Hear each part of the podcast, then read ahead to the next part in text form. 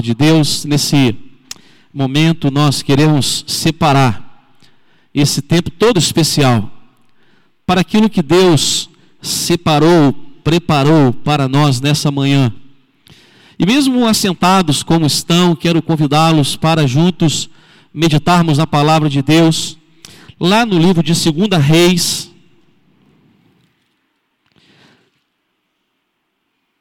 capítulo 22.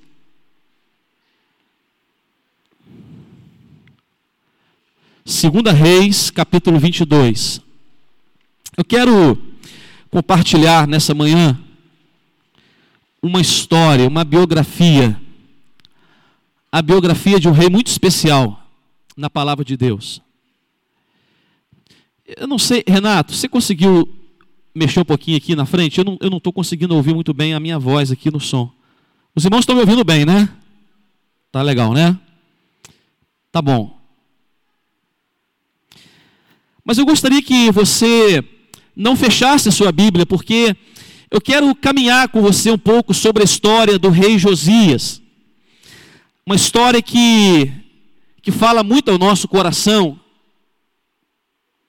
Porque Josias foi um rei que escolheu fazer o que era certo aos olhos de Deus, andar nos caminhos do Senhor, apesar da sua pouca idade, apesar da sua juventude, e ainda que tendo nos seus antepassados um histórico espiritual terrível,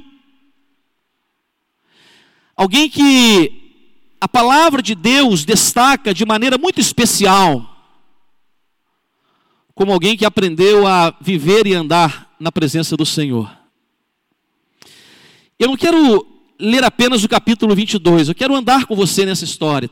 Ficou melhor aqui, melhorou. Eu quero pensar com você sobre alguém que entendeu que grandes transformações são possíveis quando estamos no centro da vontade do Senhor. E a palavra de Deus no capítulo 22, nos dois primeiros versículos, por enquanto, apenas começa dizendo assim: Josias tinha oito anos de idade quando começou a reinar, e reinou por 31 anos em Jerusalém. O nome de sua mãe era Gedida, filha de Adaías. Ela era de Boscate. Ele fez o que o Senhor aprova, andou nos caminhos de Davi, seu predecessor, sem se desviar nem para a direita, nem para a esquerda.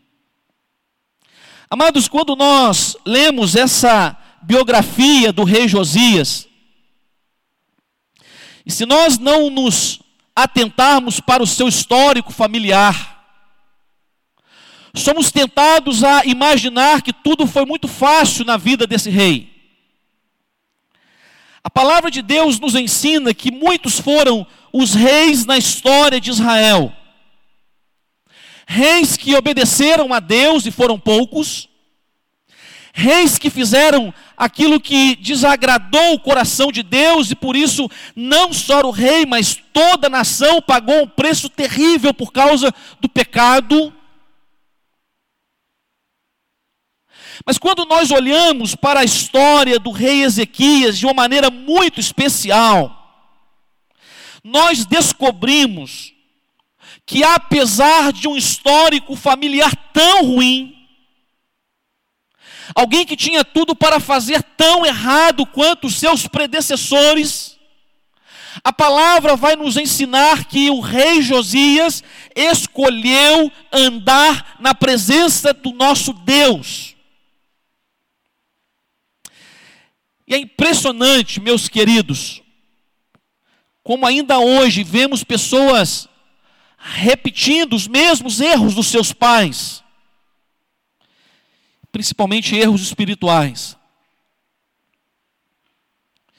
E nós precisamos pedir a direção de Deus, o discernimento de Deus, para entendermos que os erros dos nossos pais, eles não precisam ser imitados. Os erros das gerações anteriores da nossa família e cada um tem uma história diferente da outra. Eu não conheço a sua história, mas Deus conhece. Os erros das nossas gerações passadas não precisam ser transmitidos para as gerações presente e futura na nossa vida, na nossa família. Porque quando nós entendemos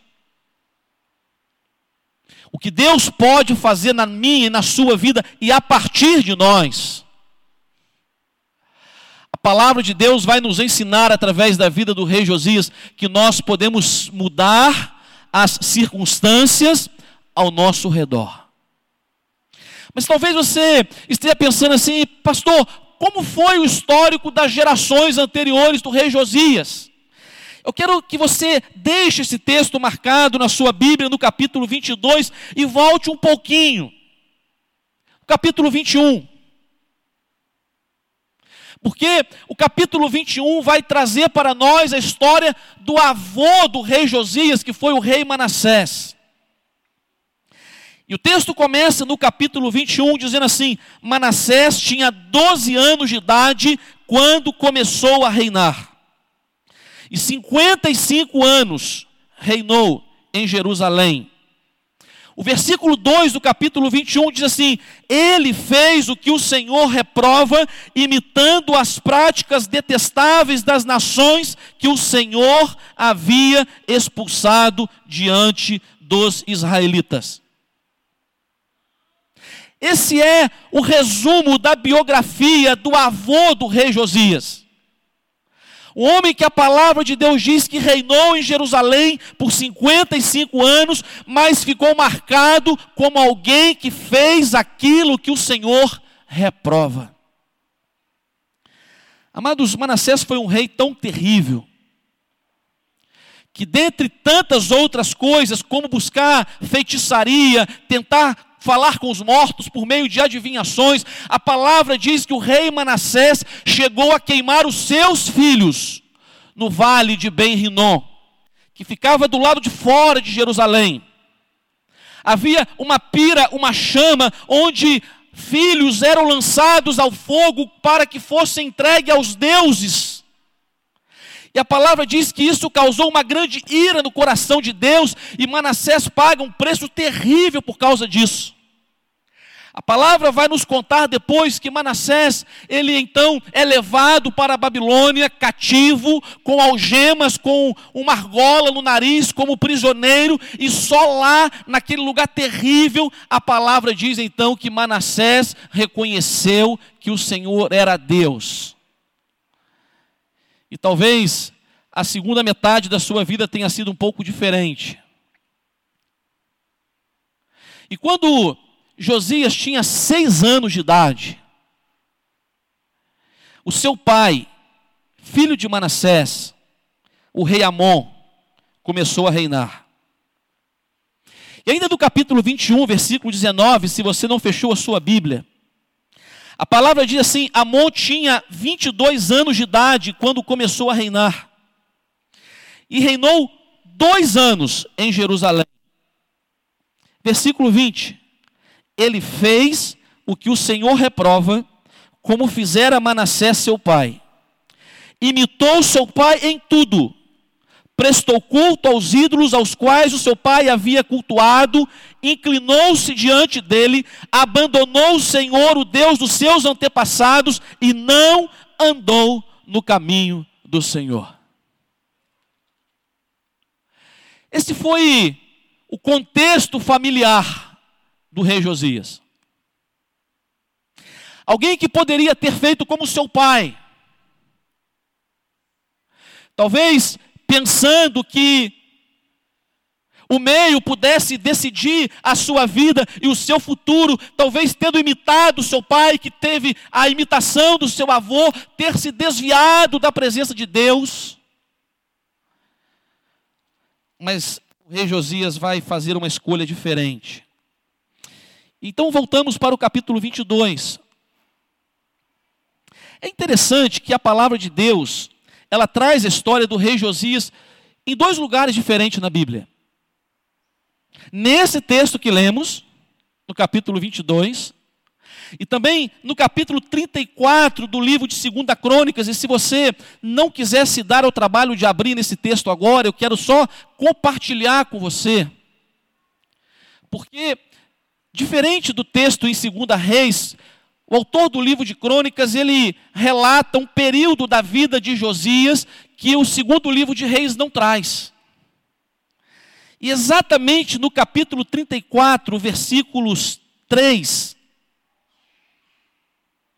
e versículo 4, vai nos dizer assim: no oitavo ano do seu reinado, ou seja, se Josias começou a reinar com oito anos de idade, ele estava com 16 anos de idade, quando a palavra diz que, bem jovem, ele começou a buscar o Deus de Davi.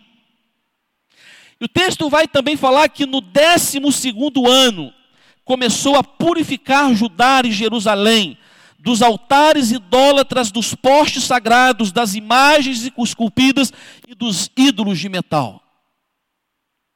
Esse intervalo na vida do rei Josias, nós não encontramos no segundo livro de Reis, mas são fundamentais para entendermos as escolhas que fizeram a diferença na vida de um jovem. Um jovem que tinha uma grande missão.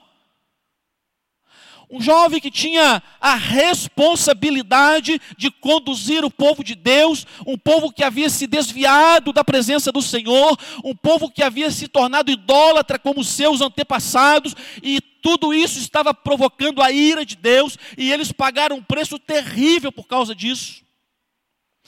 E quando nós então voltamos ao capítulo 22, o texto já vai falar do 18º ano do reinado de Josias, quando ele estava com 26 anos e ele já havia decidido se colocar diante de Deus, ele havia decidido trazer uma purificação espiritual diante do povo de Deus, e no capítulo 22, voltando ao texto que lemos do versículo 3, a palavra então vai nos dizer assim.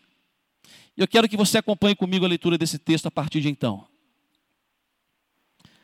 Porque a palavra diz: no décimo ano do reinado de Josias, o rei enviou o seu secretário Safã, filho de Azalias, neto de Mesulão, ao templo do Senhor, dizendo: Vá ao sumo sacerdote Ilquias e mandem-o ajuntar prata que foi trazida ao templo do Senhor, que os guardas das portas recolheram do povo.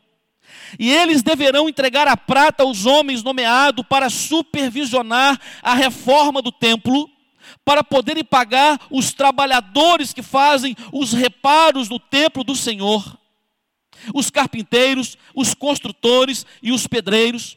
E além disso, comprarão madeira e pedras lavradas para os reparos do templo. Mas eles não precisarão prestar contas da prata que lhe foi confiada, pois estão agindo com honestidade. Então o sumo sacerdote Uquias disse ao secretário Zafã: Encontrei o livro da lei no templo do Senhor. E ele entregou a Safã, que o leu. O, secretário Zafã voltou ao rei e lhe informou: Teus servos entregaram a prata que havia no templo do Senhor e a confiaram aos trabalhadores e aos supervisores do templo. E o secretário Safã acrescentou: O sacerdote Euquias entregou-me um livro, e Safã leu diante do rei. Assim que o rei ouviu as palavras do livro da lei, rasgou as suas vestes e deu essas ordens ao sacerdote Quias, a Alcaim, filho de Safã, Aquibor, filho de Micaías, ao secretário Zafã, ao auxiliar do rei Asaías: vão consultar ao Senhor por mim pelo povo e por todo Judá acerca do que está escrito nesse livro que foi encontrado. A ira do Senhor contra nós deve ser grande, pois os nossos antepassados não obedeceram às palavras nesse livro, nem agiram de acordo com tudo que nele está escrito a nosso respeito. Amados, depois que o rei Josias decidiu trabalhar a espiritualidade no povo de Deus, a Bíblia nos conta que ele estava decidido a reconstruir o templo de Jerusalém. Ele sabia da importância do templo para a adoração do seu povo. Ele sabia o quanto a casa de Deus, que estava em ruínas, precisava ser restaurada. E a palavra diz então que ele manda o seu secretário para que pudesse dizer ao sacerdote, dizendo: Olha, muitas coisas foram arrecadadas para a reconstrução do templo. E eu estou enviando alguém que vai administrar esse recurso. E ele não precisará prestar contas, porque ele está agindo com integridade. Amados, isso é muito lindo. Porque o contexto das gerações anteriores do rei Josias era uma geração de falta de confiança, de fidelidade, de homens que não temiam a Deus, de gente que negociava de forma ilícita, de gente que pegava o que era de Deus e usava de maneira desonesta. E agora o rei Josias diz que algo diferente estava acontecendo. E a palavra diz então que aqueles que estavam trabalhando na obra encontrou um livro. No meio dos escombros do templo, talvez todo empoeirado, todo sujo, eles encontraram a palavra de Deus. Palavra que havia sido abandonada por tanto tempo, palavra que eles já não sabiam mais se estavam fazendo o que o Senhor aprova ou o que o Senhor reprova, e a Bíblia diz então que quando o rei recebeu em suas mãos aquele livro, e ele começou a ler a palavra de Deus, as ordens de Deus através de Moisés, e ele começou a ver as leis de Deus.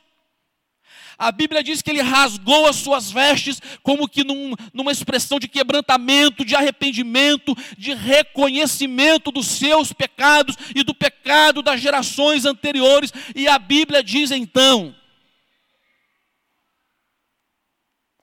que ele chama todo o povo, e ele abre a palavra de Deus.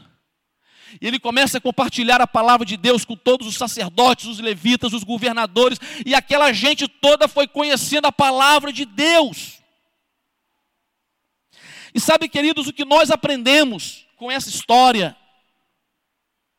é que quando nós negligenciamos a palavra de Deus, como aconteceu com as gerações anteriores do rei Josias, nós estamos escrevendo uma história torta e longe, fora dos propósitos do Senhor. É impressionante como que as nossas Bíblias estão abandonadas nos nossos lares. Parece que como que nessa história que a palavra diz que a lei do Senhor havia sido esquecida. Amados, como no contexto das nossas famílias nós estamos negligenciando a palavra, a palavra de Deus que purifica os nossos corações. É por isso que o salmista no Salmo 119, ele vai reconhecer assim: "Escondi a tua palavra no meu coração para não pecar contra ti".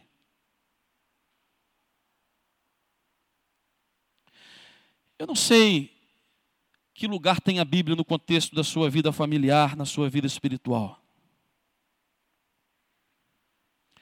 Mas é impossível, é impossível ter a Bíblia como palavra de Deus nas nossas vidas e não reconhecermos quando estamos indo de mal a pior.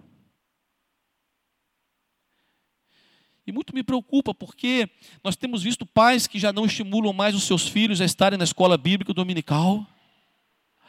Muito me preocupa porque temos visto pais que já não se fazem presente mais na escola bíblica dominical. Não que esta seja a única oportunidade de você receber a palavra do Senhor sobre a sua vida, mas é uma grande demonstração de que, assim como no contexto do rei Josias, a palavra tem sido abandonada.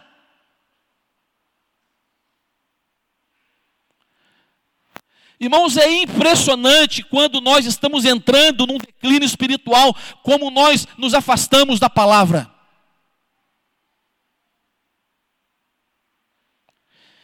Eu quero continuar essa história. Porque no capítulo 22, versículo 14, o texto continua dizendo então que o sacerdote Uquias, Alcaim, Aquibor, Safã, Asaías foram falar com a profetisa Ulda, mulher de Salom, filho de Tiquivai, neto de Arás, responsável pela, pelo guarda-roupa do templo, e ela morava no bairro novo de Jerusalém. E eles disseram assim: Diz o Senhor, o Deus de Israel: Diga ao homem que os enviou a mim, que assim diz o Senhor: Trarei desgraça sobre esse lugar e os seus habitantes. Tudo que está escrito no livro do rei de Judá, ele leu. Porque me abandonaram e queimaram incenso a outros deuses, provocaram a minha ira por meio dos ídolos, e as mãos deles têm feito a chama da minha ira arder contra esse lugar, e não será apagada.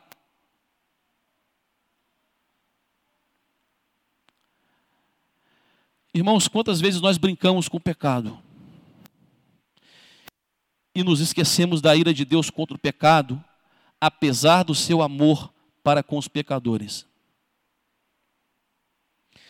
No capítulo 23, o texto vai nos dizer que depois disso, depois de rasgar as suas vestes, depois de chamar o povo, depois de consultar a, a, a profetisa acerca dos livros dessa lei e ouvir acerca da condenação de Deus contra o pecado de Israel, o texto diz no capítulo 23: depois disso, o rei convocou todas as autoridades de Judá e de Jerusalém. E em seguida o rei subiu no templo do Senhor, acompanhado de todos os homens de Judá, todo o povo de Jerusalém, os sacerdotes e os profetas, todo o povo, do mais simples aos mais importantes, para todos o rei leu em alta voz todas as palavras do livro da aliança que havia sido encontrado no templo do Senhor. O rei colocou-se junto à coluna real e, na presença do Senhor, fez uma aliança, comprometendo-se a seguir o Senhor e a obedecer de todo o seu coração e de toda a sua alma, em todos os seus mandamentos, aos seus preceitos e aos seus decretos, confirmando assim as palavras da aliança escritas naquele livro. E então todo o povo se comprometeu com aquela aliança. Queridos, nós não conseguimos mudar nada ao nosso redor se primeiro não nos comprometermos nós mesmos com uma vida de santidade e com uma vida derramada no altar do Senhor. Eu não quero me alongar muito nessa mensagem, mas uma das coisas que fizeram toda a diferença para que o rei Josias fosse um jovem diferente fosse um homem diferente, fosse um rei diferente, foi que ele se cercou de pessoas que podiam abençoar a sua vida, ainda que o seu pai tenha sido um homem de coração totalmente endurecido diante de Deus. Porque o rei Josias teve o privilégio de conviver com o profeta Jeremias. O profeta Jeremias foi alguém que não só foi contemporâneo do rei, rei Josias, mas ele também passa a sua infância com o rei Josias, e muito provavelmente, assim como o profeta Sofonias, foi alguém que foi o homem que abençoou a vida de Josias, que lhe dirigiu pelos caminhos do Senhor, e talvez, quem sabe, no finalzinho da vida do seu avô Manassés, porque ele estava com seis anos de idade ainda quando ele faleceu. Talvez Manassés tenha lhe contado um pouco do quanto foi pesado desagradar o coração e reconhecer que Deus era o Senhor da sua vida. Mas quando nós escolhemos pessoas que podem nos abençoar, quando buscamos conselhos de homens e mulheres que podem nos abençoar com a palavra de Deus, com a vontade de Deus, com os princípios de Deus, nós podemos continuar andando e vivendo na presença do Senhor, apesar de quem nós somos. Ou você acha que o rei Josias foi um super-homem? Ou você acha que Josias não teve que enfrentar a sua carne? Ou você acha que Josias não teve que lutar contra o pecado? Ou você acha que Josias tinha uma espiritualidade sobrenatural que fez com que ele andasse na presença do Senhor? Não, mas Josias foi desde os seus oito anos de idade, mas a partir dos 16 ele decidiu, ele escolheu andar e viver na presença do Senhor. E por isso a biografia da sua vida termina dizendo que ele foi um rei que fez aquilo que o Senhor aprova. Ah, meus queridos, como nós precisamos entender a importância da palavra de Deus para mudar o nosso coração. Como nós precisamos entender que Deus pode abençoar a nossa geração a partir de nós. Ou você não tem se assustado com essa geração? Ou você não tem se assustado com os noticiários recentes, não só de lugares distantes da nossa cidade, mas perto de nós, de uma geração de jovens que estão fazendo escolhas erradas, que estão se afastando de Deus, de homens e mulheres, casais, famílias que já não andam na presença do Senhor. Amados, o que nós temos feito para mudar essa história? O que nós temos feito para abençoar a nossa casa, a, no, a, vida dos nossos filhos, a geração dos nossos filhos, para que a palavra de Deus que tem sido abandonada e esquecida possa fazer uma revolução a partir do que ela faz em nosso coração. Eu fico olhando para essa juventude, para os nossos adolescentes,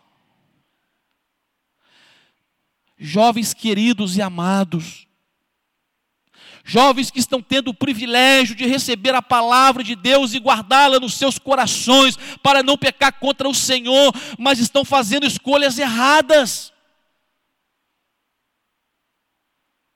Jovens que poderiam buscar conselhos em gente de Deus, da parte de Deus, do coração de Deus, estão ouvindo pessoas incrédulas, que estão dando mais valor à amizade de pessoas do mundo, que estão zombando de Deus, que estão rindo de Deus, do que aquilo que Deus tem separado para eles nesse lugar. Mas quando nós entendemos que fazer a escolha do certo parte de mim e de você, nós descobrimos que a palavra de Deus pode nos ajudar a contagiar aqueles que estão ao nosso redor. Talvez, meu querido, você tenha vindo aqui nessa manhã e nós estamos nos aproximando do mês de maio, o mês da família.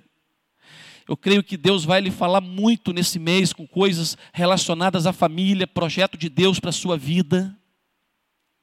Quem sabe você ainda tem carregado peso e fica remoendo mágoas do, do passado, talvez se lembrando de coisas e problemas espirituais dos seus antecessores, do seu pai, da sua mãe, do seu avô, da sua avó.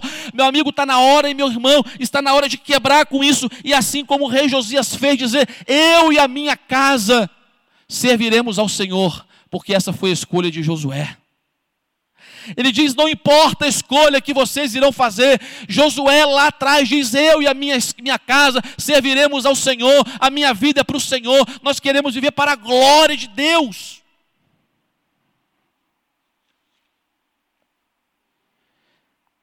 Mas eu gostaria que nessa manhã você saísse daqui com uma certeza no seu coração de que você pode não só andar e viver na presença de Deus, como pode deixar Deus te usar para mudar o contexto dessa geração. Ah, pastor, mas eu já não sou mais tão jovem assim. Daí. Você ainda vive essa geração e pode abençoar a sua geração. Ah, pastor, mas eu sou adolescente, eu sou jovem, eu sou tão novo, eu tenho um futuro tão brilhante pela frente, eu estou entrando na universidade, eu estou me preparando para o vestibular, eu estou com tantos sonhos e projetos. E daí a palavra de Deus nos ensina que muitos são os planos do coração do homem, mas o que prevalece é o propósito do Senhor. E por isso eu quero convidar você nessa manhã a curvar a sua cabeça em oração. Eu quero convidar você nesse momento a falar com Deus. Eu queria pedir Chambela e o pessoal da banda apenas para tocar a música que nós já cantamos aqui.